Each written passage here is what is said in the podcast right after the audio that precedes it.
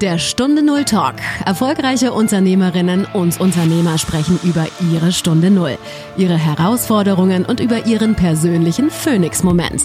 Eine Zeit, die ihr Leben für immer positiv verändert hat. Lerne von ihren Erfahrungen. Und hier ist dein Gastgeber, Stefan Hund.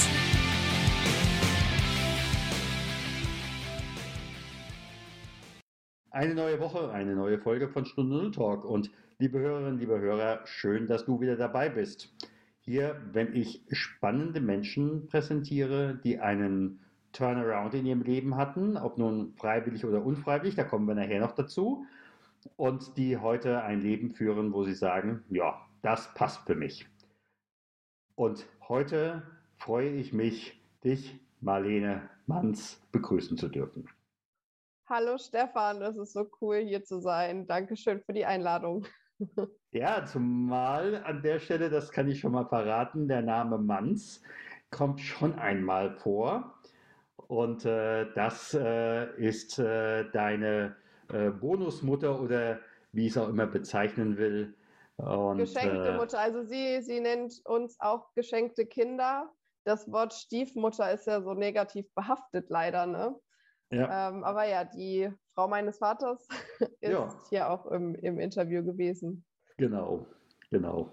Ja, schön, dass du dabei bist. Und ganz ehrlich, ich bin da so ein bisschen neidisch in dem Augenblick auf dich, denn äh, du hast ja gesagt, Mensch, ich habe hier ein paar Grad mehr als du und äh, mehr Sonne. Und äh, ja, mein heutiger Anruf geht nach Bali oder auf Bali. Ja, ich, wir sagen hier in Bali. genau, ja, genau. Ich bin gerade in Bali, äh, habe mich vor zwei Wochen ungefähr äh, einfach entschieden, hier zu bleiben. Also der Rückflug war geplant für vorgestern, den 20.03. Der wurde aber abgesagt schon, also gecancelt von der Fluggesellschaft. Und ich hatte ihn dann auf den 3. April verlegt. Aber eben je näher dieses Datum rückte, desto mehr stellte ich fest, dass ich nicht zurück will. Und äh, habe lange mit dem Gedanken gerungen und habe dann einfach entschieden, hier zu bleiben. Und habe den Job, den ich anfangen wollte, im April abgesagt. Habe äh, ja, meine Sachen in Deutschland gelassen. Eine Wohnung habe ich eh nicht mehr gehabt, weil ich mit meinem äh, mittlerweile Ex-Freund zusammen gewohnt habe. Und äh, ja, also ich habe alles irgendwie stehen und liegen lassen und einmal, einmal neues Leben, Komplettpaket quasi gewählt. Und es war die beste Entscheidung ever. Also ist, ich war noch nie so glücklich wie jetzt.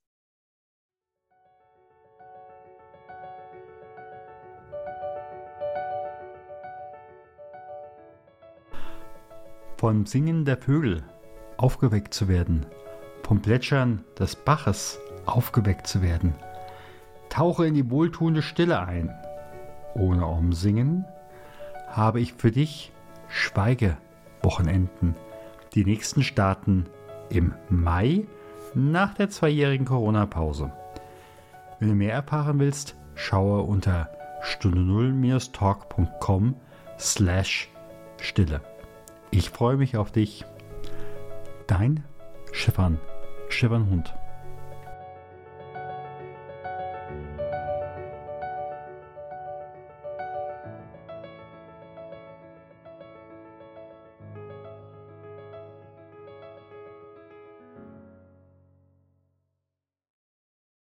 Also freue ich mich total für dich, gratuliere. Ja, und ja, 3. April, du hast halt nur kein Datum dazu gesetzt, ja, ob das jetzt 22 ist oder 24 oder was auch immer, das kann man ja dann nochmal ergänzen. Ja, ja. Ja, Bali, das ist ja auch wirklich so die Sonneninsel, äh, Luft und Liebe.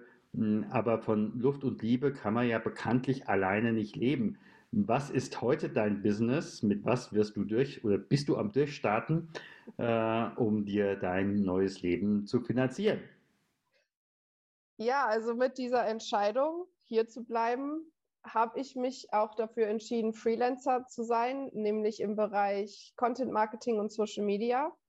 Und ich habe auch über fünf Jahre Berufserfahrung viele Jahre davon in einer der größten Online-Marketing-Agenturen Europas. Und dennoch war es für mich ein riesiger Schritt. Also ich hatte, das, das war so das, wovor ich am meisten Angst hatte, diesen Schritt zu gehen. Äh, ich habe gedacht, wo bekomme ich Kunden her? Ähm, bin ich überhaupt gut genug dafür? Äh, also mein, mein Kopf hat mir gesagt, das, du bist noch nicht bereit, mach das nicht, das ist total verrückt, crazy, geht nicht. So, das, das war in meinem Kopf. Aber die, mein Herz war so laut, ich wollte so sehr hier bleiben, ich habe so sehr gefühlt, dass das der richtige Weg für mich ist, dass ich gesagt habe, na gut, ich springe einfach. Das Schlimmste, was passieren kann, ist, dass ich irgendwie ein paar Monaten bei Papa und Sandra auf der Matte stehe und sage so, sorry, kann ich ein paar Monate bei euch wohnen? Ich bin leider pleite. Und ich habe mir gedacht, naja, also dieses Worst-Case-Szenario ist ja nicht mal so schlimm. Also ich kann nicht sterben, so auch aus der Situation würde ich wieder rauskommen. Aber das, was ich gewinnen kann, ist so viel mehr, dass ich einfach gesprungen bin. Und ähm, seit ich diese Entscheidung getroffen habe, äh, scheint das Universum mir zu sagen, Marlene, das ist der Weg. Also erstmal waren alle Leute zu Hause total unterstützend, also wirklich jeder. Selbst der Job, äh, den ich nicht antrete, auch wenn die gesagt haben, ist schade, haben die gesagt, wirklich, wenn das dein Herz dir sagt, dann, dann mach das. Ähm, jeden, den ich zu Hause quasi zurückgelassen habe, äh, hat gesagt, so, wenn ich du wäre, ich würde es genauso machen, bleib ruhig da. Und seitdem ich eben auch diese Entscheidung getroffen habe, kommen mir Gedanken, die ich vorher nicht hatte. Ich begegne Menschen, die den. Die du vorher also nicht gesehen hättest. Ja, die ich vielleicht nicht gesehen hätte, genau. Und es ergeben sich einfach so viele Möglichkeiten, die diese Entscheidung unterstützen. Ich habe mehr Kundenanfragen, als ich handeln kann womit ich eben, und das war ja meine größte Angst, Kunden zu generieren ähm, oder zu akquirieren. Ja, und also das Universum ist auf meiner Seite, seit diese Entscheidung gefallen ist und ich bin so glücklich wie noch nie. Also ich lebe mein Traumleben hier wirklich, wirklich. Das ist, es ist so schön. Ich bin so dankbar für, für diese Entscheidung. Also ich sage an der Stelle nur, dann äh, äh, wünsche ich dir auf jeden Fall, äh, wenn wir in fünf Jahren widersprechen würden, dass du mir genau dasselbe erzählst. oh, dann wird es dann wird's wahrscheinlich noch besser, weil es gibt ja immer Optimierungspotenzial. Und Absolut. bis dahin, wow, wow. Ich sehe richtig rosig für meine Zukunft. Jetzt frage ich aber doch nochmal, äh, Content Marketing ist für mich ja ein sehr, sehr weites Feld, da kann man ganz viel drunter verstehen. Was verstehst du darunter? Was oder andersrum, was muss ich haben wollen, um dein Kunde zu werden? Denn äh, viele sagen ja auch nur, ja, mach mir eine gute Homepage, dass mich alle kaufen. Aber das ist es ja nicht. Ja, also was für mich ähm, dem, dem Content, also Content heißt ja eigentlich Inhalte mhm. im Netz. So, also ob das jetzt ein Social Media Post ist oder ein Webseitentext, ähm, das ist alles Content. Und wie ich arbeite, ist, dass ich mit dem Kunden zusammen die einzigartige Story herausfinde, um diese Story dann eben auf den verschiedenen Kanälen zu transportieren, auf der Website und auf Social Media. Das sind bis jetzt so die meisten Anfragen, die reinkommen. Genau, aber dieses Storytelling ist ein ganz, ganz wichtiges mhm. Element. Mhm. Und eben auch diese persönliche Story herauszufinden, so wofür stehst du eigentlich, was ist dein Weg, das, was du ja jetzt hier auch machst mit deinem Genau, Podcast. das ist ja das, was wir gerade eben machen. Und, des, und deswegen kommen eben auch die Leute zu dir, nicht, also natürlich auch wegen deiner Skills, aber ich habe eben, als ich ähm, öffentlich gemacht habe, dass ich jetzt Freelancer bin. Ich habe meine Geschichte erzählt von diesem Entscheidungsprozess auf Bali zu bleiben. Ich habe erzählt, dass in meinem Kopf das erst gar nicht möglich war und von diesem Mindshift dann. Und jetzt kommen diese ganzen Kunden auf mich zu wegen meiner Geschichte. Nicht, weil ich dann ganz klein darunter geschrieben habe, ich habe übrigens Erfahrung auch darin, äh, sondern die sprechen mich alle an, Marlene, ich finde deine Geschichte so toll, dass du deinem Herzen gefolgt bist. So genau so jemanden wie dich suchen wir für uns. Und ähm, ja, also es ist, die Menschen kaufen dich und selten, also mit dem Produkt natürlich zusammen, aber eben dich.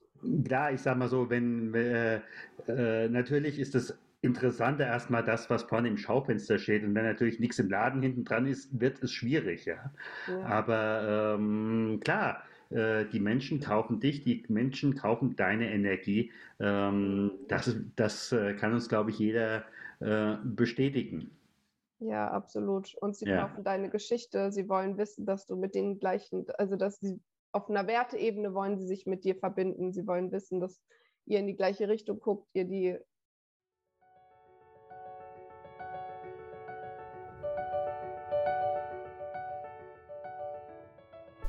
Lust auf einen realen oder virtuellen Espresso?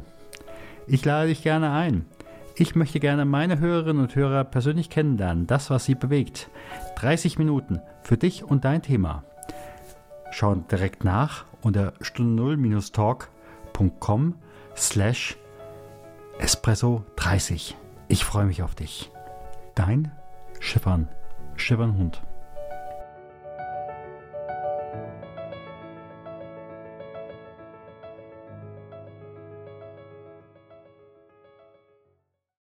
gleichen Werte eben habt. Und ja, das wird immer wichtiger.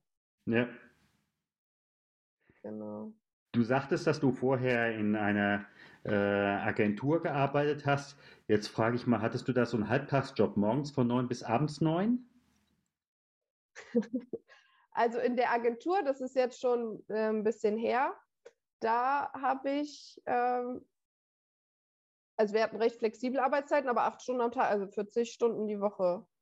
Ja, nee, also ich, ich habe eine ganze Reihe äh, von äh, Freunden, Bekannten, äh, die gerade in Agenturen sind, äh, die kommen im Endeffekt nicht mehr wirklich raus. Die kann ich morgens in der Agentur um neun anrufen, die kann ich abends in der neun, um neun Uhr in der Agentur anrufen. Und dann äh, sage ich manchmal so flapsig, äh, nichts dagegen, aber ich glaube, du hast einen Halbtagsjob. Also ich hatte da tatsächlich äh, Glück wohl, glaube ich, ähm, weil ich tatsächlich auch von Agenturen gehört habe, wo die Leute reihenweise Burnout bekommen haben. Ich, es gibt sogar welche, die zu uns gewechselt haben deswegen. Ähm, aber ich habe meinen Job geliebt. Klar, es ist, es ist immer noch Agentur und stressig und ähm, du sitzt auch mal länger da. Aber das war bei uns alles überschaubar. Es wurde immer vergütet oder anderweitig wieder mhm. gut gemacht. Und ähm, wir hatten eine Unternehmenskultur, die war so schön. Also das, das war wie nach Hause kommen, jedes Mal, wenn ich ins Büro gegangen bin.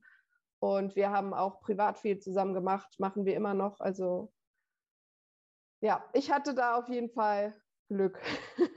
ich ja. Ja. Wenn du im Augenblick so auf dieses, also viele haben ja ein Interesse augenblicklich auszusteigen. Ja, sagen, äh, ich möchte. Aus der Gesellschaft meinst du? Erstmal nach dem Motto, in Deutschland ist es mir zu kalt. Ja. Und das meine ich jetzt nur in allen Facetten.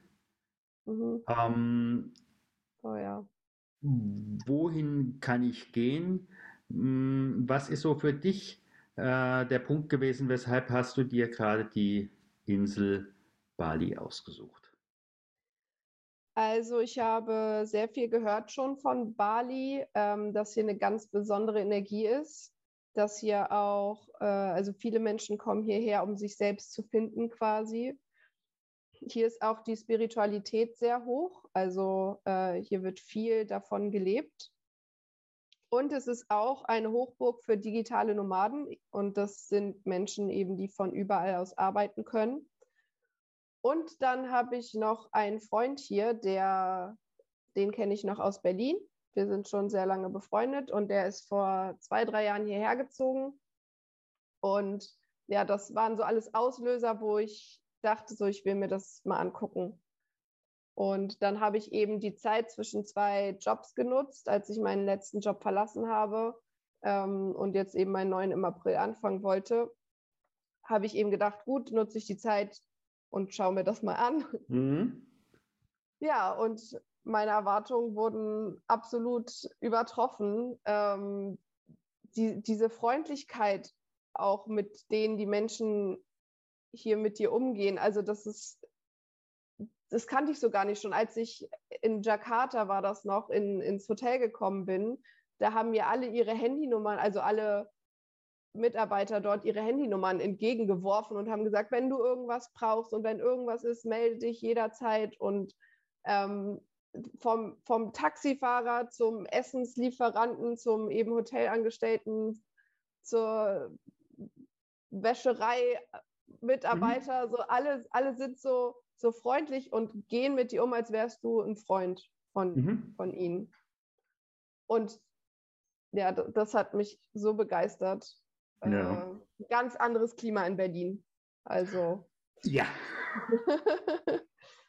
Wie du schon sagtest am Anfang, so vom Wetter und von den Menschen her ein ganz anderes Klima. Also die rempeln dich da an und pöbeln. Du sollst aus dem Weg gehen, wenn du zu lange irgendwo stehst. Und ähm, da hat ein Freund, hier der Freund, der hier wohnt, auch gesagt, es wird ein Kulturschock, wenn du zurückgehst.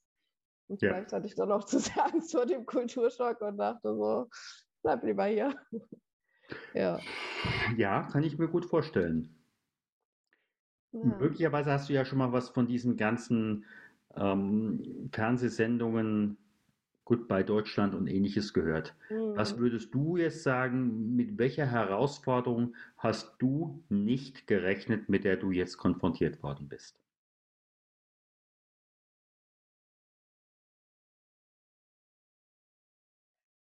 Ja, ich will gerade so ein bisschen überlegen, weil ich ja gerade denke, wow, es ist so viel einfacher als gedacht. Mhm. Ähm,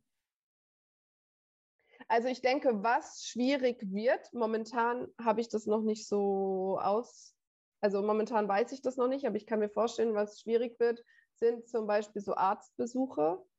Ähm, ich habe zum Beispiel Asthma. Ähm, also dieselbe Qualität an Ärzten zu finden, wie in Deutschland ist, glaube ich, schwierig. Äh, auch die gleiche Qualität an Medikamenten und alles, was dazugehört. Ähm, also ich, das ist so eine, so eine Downside, wo ich sage, da wäre ich, hätte ich gerne die Qualität von Deutschland hier. Ja.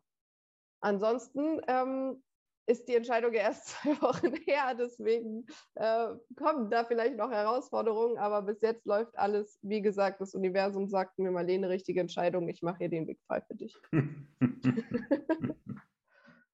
ja. Wenn du für dich so guckst, was hat dich so am meisten äh, geprägt? In meinem Leben? In deinem Leben. Also für mich ist auch so dieser Punkt, ähm, es gibt ja viele, die haben so eine Stunde Null. Oder ich gehe fast so weit, jeder Mensch hat eine Stunde Null. Mhm. Ja. Die einen sagen, ich möchte Peter Pan sein, ich werde nie erwachsen, ich werde mich der Stunde Null nie stellen. Ich bleibe immer, um jetzt äh, deine Worte von eben zu nehmen, ich bleibe immer in Berlin. Äh, das kleine Mädchen oder der kleine Junge, wie gesagt, Peter Pan. Oder die anderen, die sagen, ähm, ich muss durch eine Pubertät durch mhm. und äh, ich werde mich dementsprechend dann wirklich gut entfalten können. Und das sind häufig All. einfach auch bestimmte Menschen, ähm, wo man sagt, ja genau, weil die mir begegnet sind oder weil die mir etwas hinterlassen haben, mhm. habe ich jetzt diese Qualität. Also ich glaube, dass ähm, meine Eltern mich auf sehr unterschiedliche Weise sehr geprägt haben. Also von meinem Vater habe ich sicherlich diese Lebensfreude und äh, auch den Abenteuergeist so ein bisschen. Ähm, dann, was mich auch sehr geprägt hat, ist, meine Mutter ist verstorben. Da war ich also drei Wochen nach meinem 19. Geburtstag. Und auch wenn ich also das war natürlich eine Stunde null, auch wenn ich nicht in dem Moment nicht genau das nicht genau greifen konnte. Ja, Heute glaube ich, dass mich das rückblickend gelehrt hat, dass das Leben endlich ist. Mhm. Und ähm, einfach zu sagen, ja, ich, ich lebe jetzt und ich warte nicht, weil es könnte jederzeit vorbei sein. Ja. Also das war bestimmt meine Stunde null.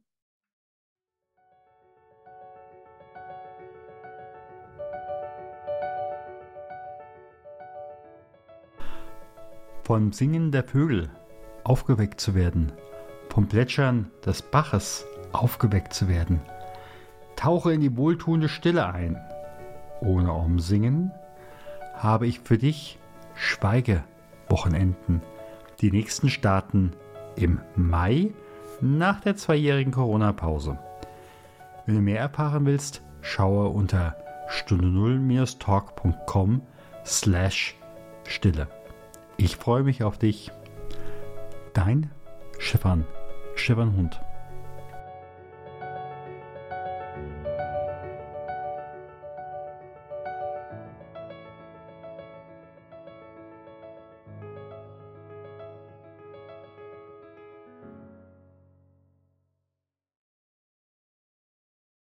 Ja, Ja.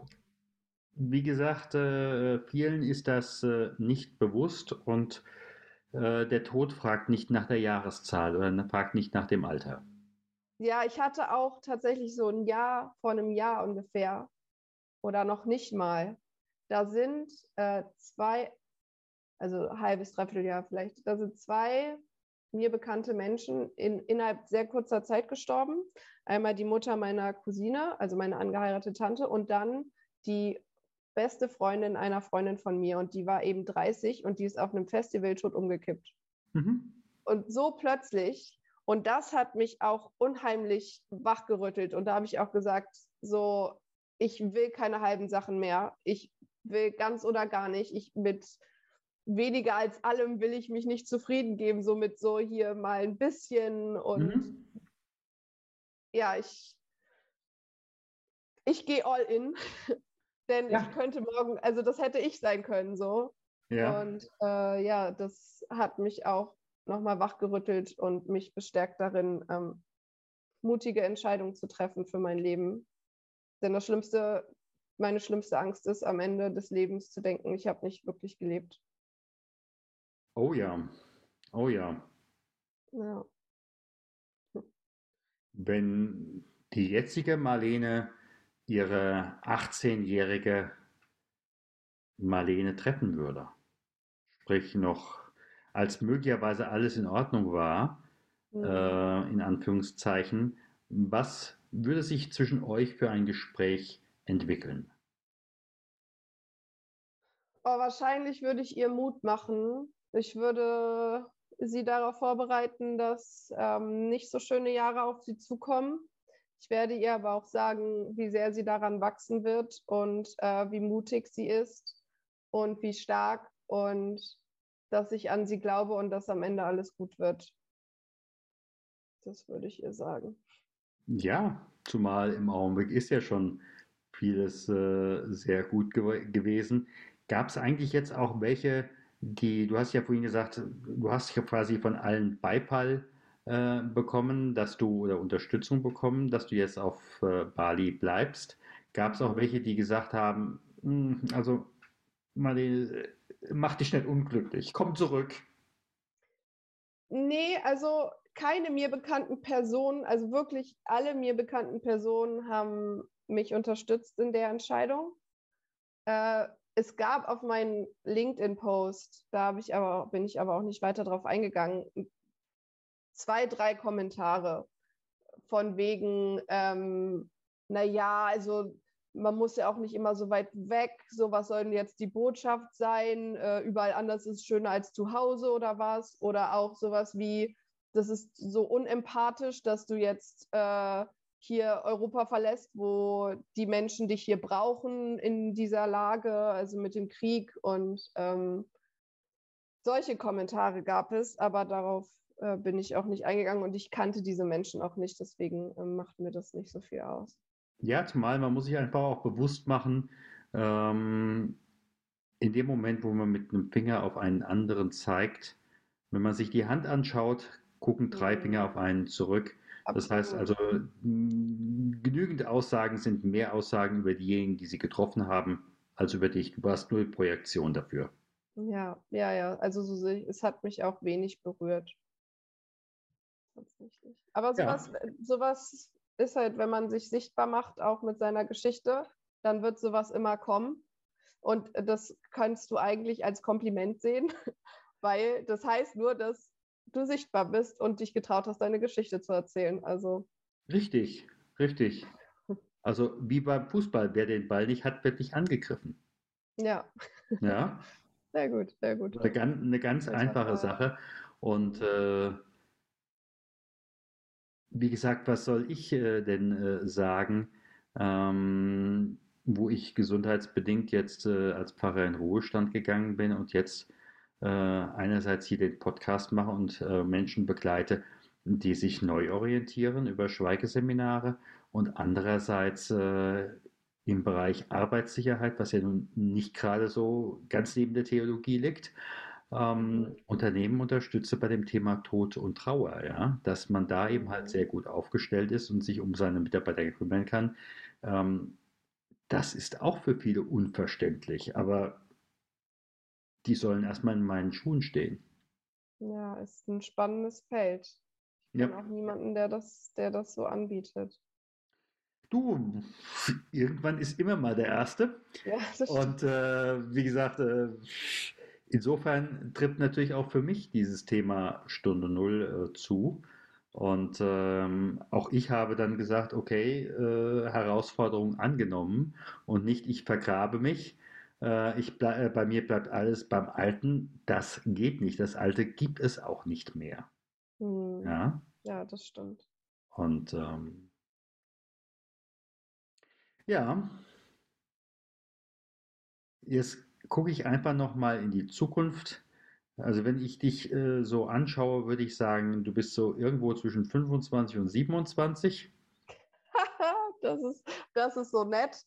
Ähm, sagen tatsächlich viele, morgen habe ich Geburtstag und werde 33.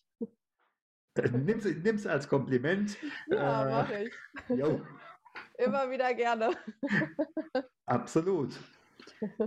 ähm, du bist jetzt, du bist in 40 Jahren immer noch auf Bali und ähm, Kinder kommen vorbei bei dir. Du sitzt irgendwo am Strand, äh, vielleicht in einer Art von Strandkorb und diese Kinder fragen, Marlene, wozu hast du gelebt? Was würdest du ihnen sagen? Es,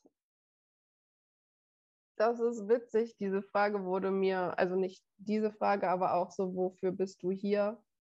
Ähm, beschäftigt mich, seit ich lebe. Mhm. Und ich konnte sie auch bis jetzt noch nicht wirklich beantworten, ähm, obwohl sie mir eben auch gestellt wurde, gerade letzte Woche.